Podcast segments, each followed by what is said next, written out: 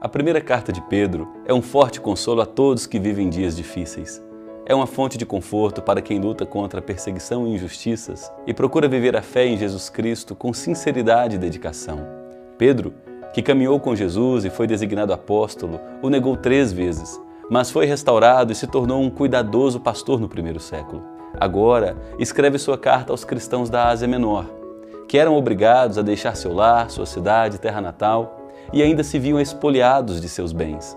A fim de orientá-los e consolá-los, Pedro relembra a salvação completa que receberam de Deus. Encoraja-os a permanecerem firmes em Cristo.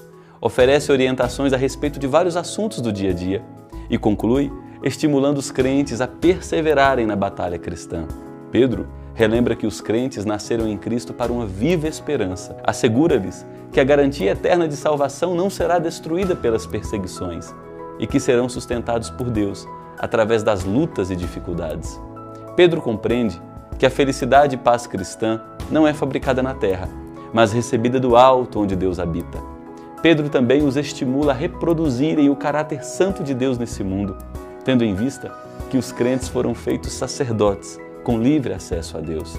A submissão e respeito às autoridades está também presente nessa carta os crentes são chamados a honrarem as autoridades constituídas, viverem em obediência às leis, serem referência de excelência como funcionários e desenvolverem uma vida familiar belíssima, de amor e respeito mútuos.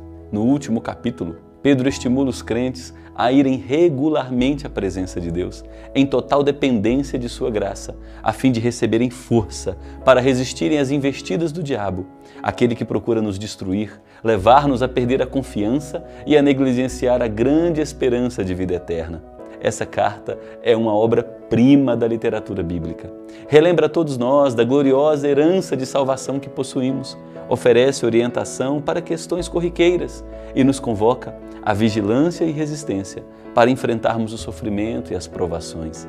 Pedro nos convoca à prática da perseverança, a persistirmos na jornada da fé, especialmente quando estivermos sendo provados, pois da provação sairemos como ouro, purificados.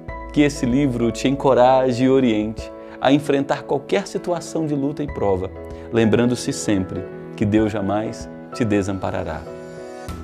Inscreva-se em nosso canal do YouTube e ative o sininho. Acompanhe-nos também nas redes sociais e acesse o site abibliapurisimples.com.